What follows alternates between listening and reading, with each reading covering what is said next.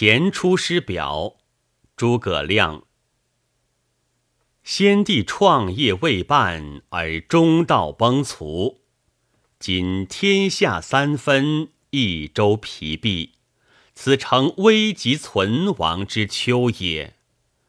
然侍卫之臣不懈于内，忠志之士忘身于外者，盖追先帝之殊遇。欲报之于陛下也。诚宜开张圣听，以光先帝遗德，恢弘志士之气，不宜妄自菲薄，隐喻失意，以塞忠谏之路也。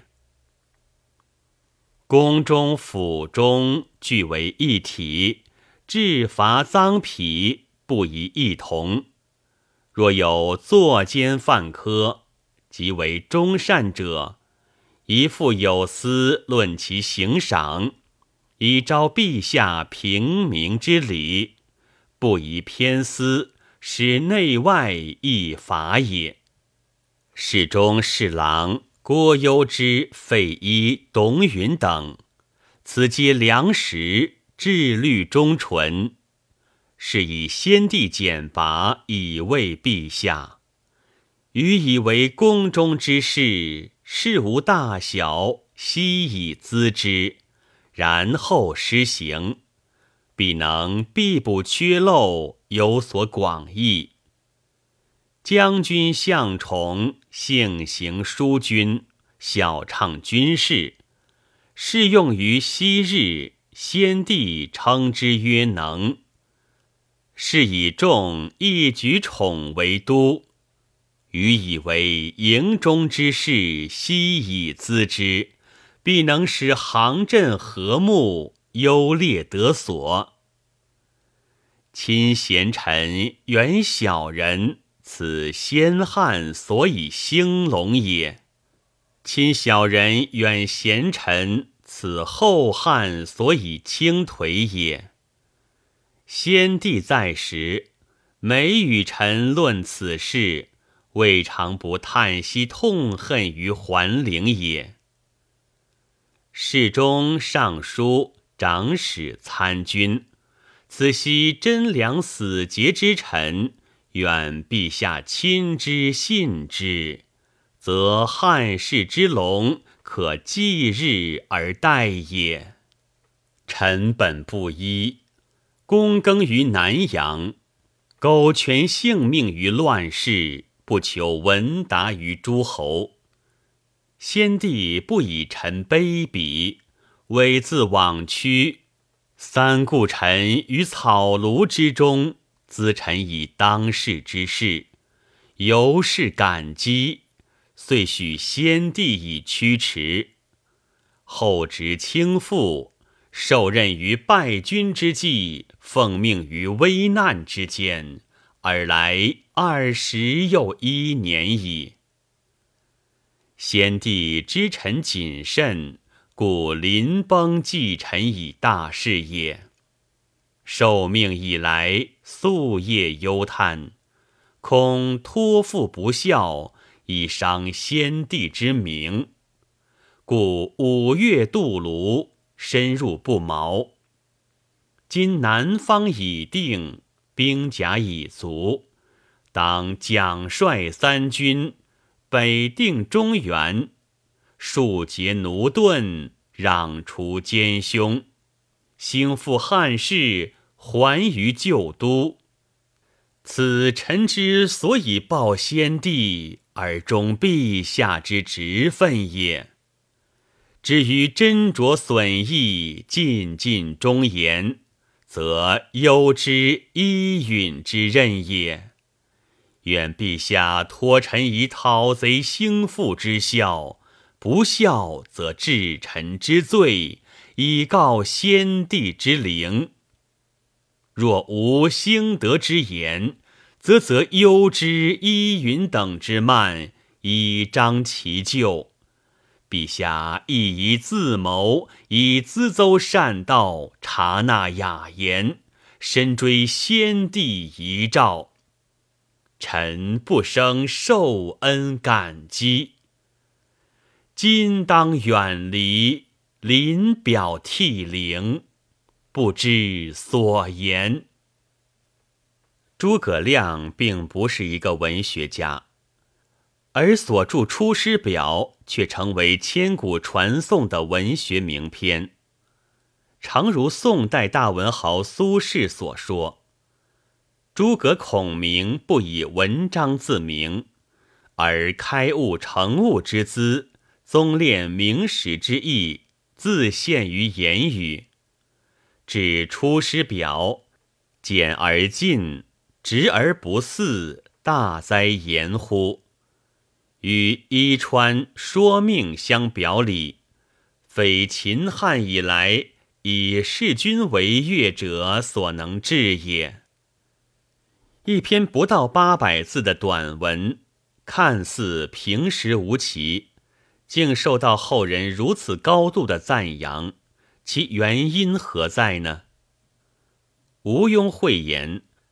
封建社会里的士大夫们看重《出师表》，自有其政治标准。他们往往着眼于文中表露的忠君思想，予以突出的鼓吹，借以树立他们心中的道德人伦的规范，是我们所不取的。但撇开这一层，我们仍不能不承认。这是一篇耐人咀嚼的好文章，有其自身不可磨灭的价值。它的特点可以用“李周情切，致敬文畅”八个字加以概括。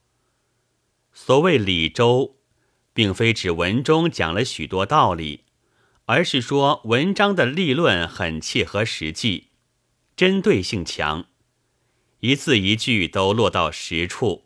不做空泛之意，因而所讲的道理就显得有说服力，逻辑谨严，充分体现了政治家的优良文风。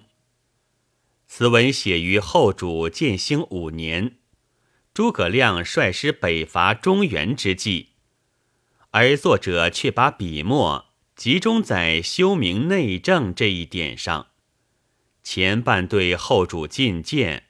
直接谈朝政问题，后半自己述志，亦是落脚到劝刘禅资诹善道，察那雅言上来。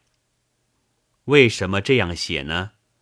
因为北伐曹魏，统一天下，是蜀汉建国以来的既定方针，而为了争取北伐的胜利，事前也做了一系列准备工作。这些都是本已明了的事，不必赘言。诸葛亮放心不下的是他率领大军出征后的国内政治。他考虑到，只有把内部政局稳定下来，才能有巩固的后方，也才能为前线军事斗争提供可靠的保证。这就是为什么他在临行前。呈上的《出师表》里，反复叮咛修明内政，而无一字涉及军事方略的缘故。于此亦可见出文章的有为而发，不上空言。再来看修明内政的问题是怎样提出来的？这一问题的提出，离不开整个国家所面临的形势与任务。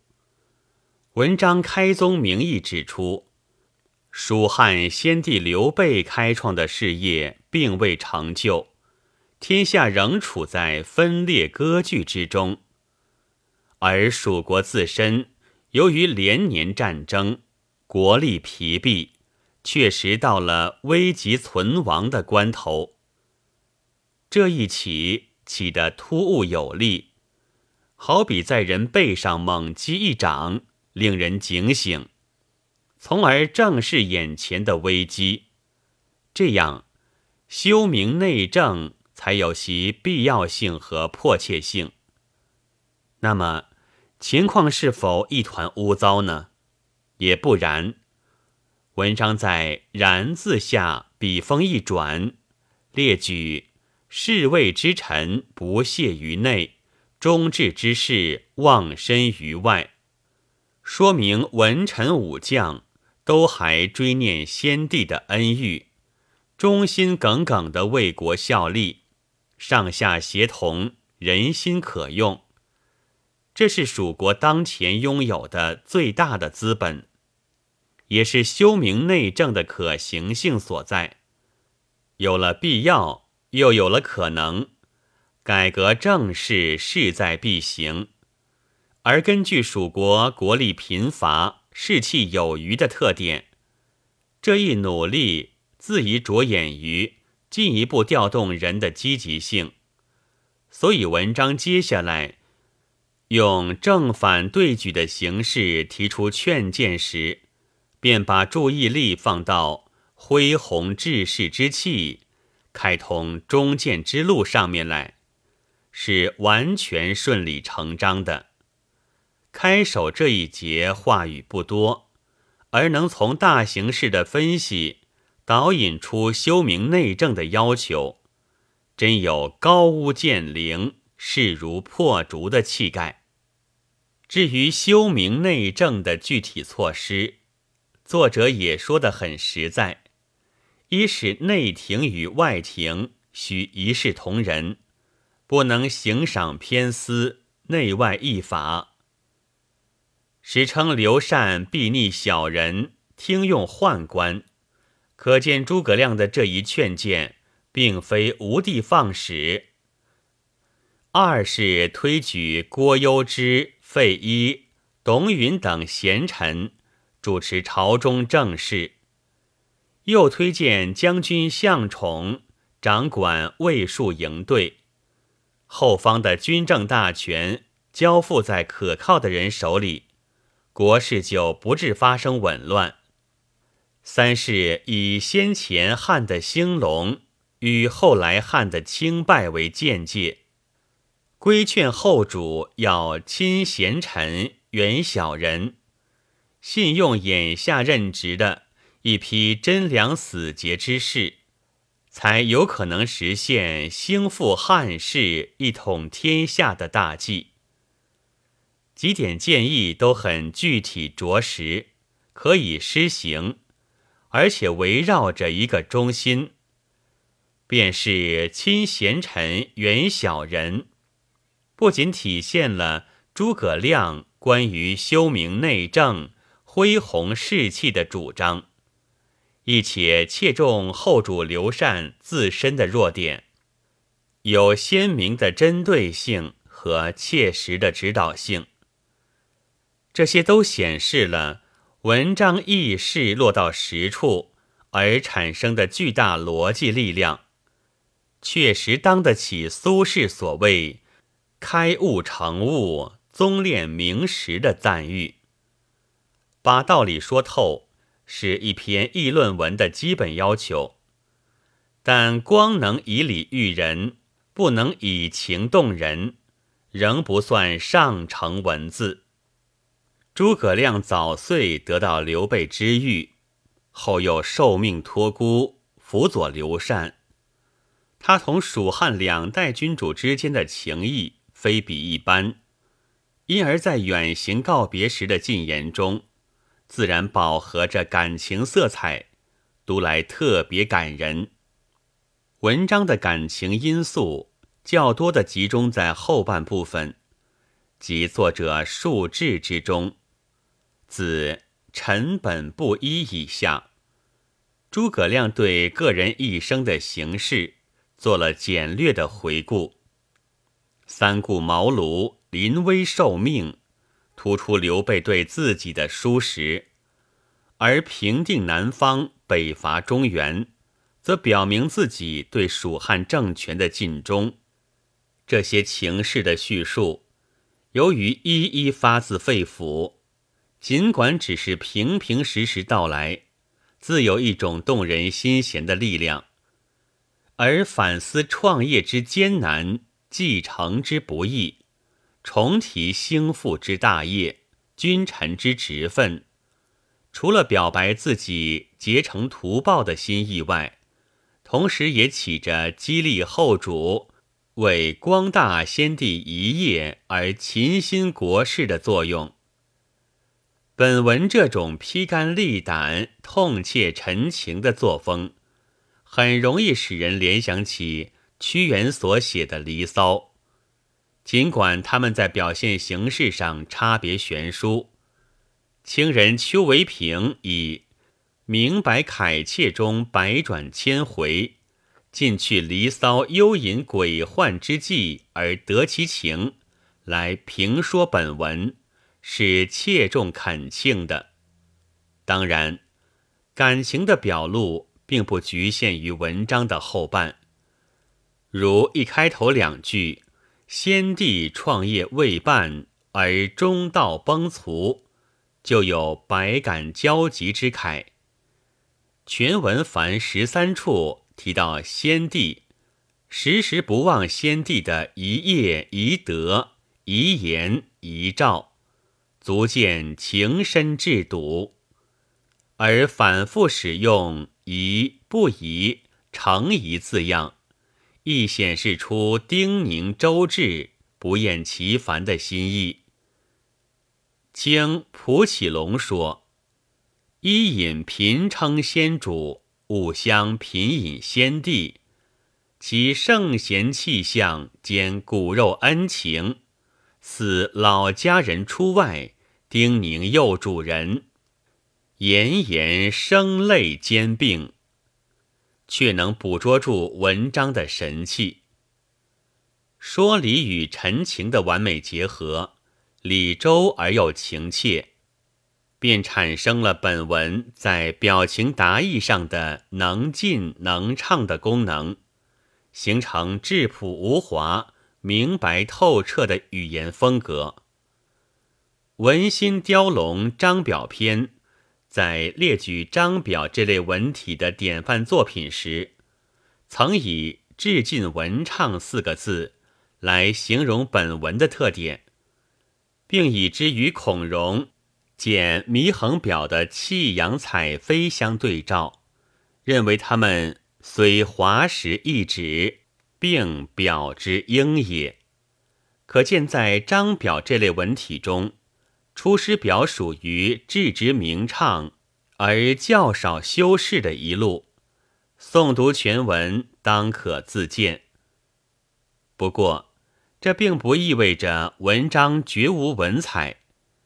由于语言自然气势的作用，文中出现了不少排偶句，如“侍卫之臣不懈于内，忠志之士忘身于外。”苟全性命于乱世，不求闻达于诸侯；受任于败军之际，奉命于危难之间，以及亲贤臣，远小人，此先汉所以兴隆也；亲小人，远贤臣，此后汉所以倾颓也。等，增强了文章的感情色彩。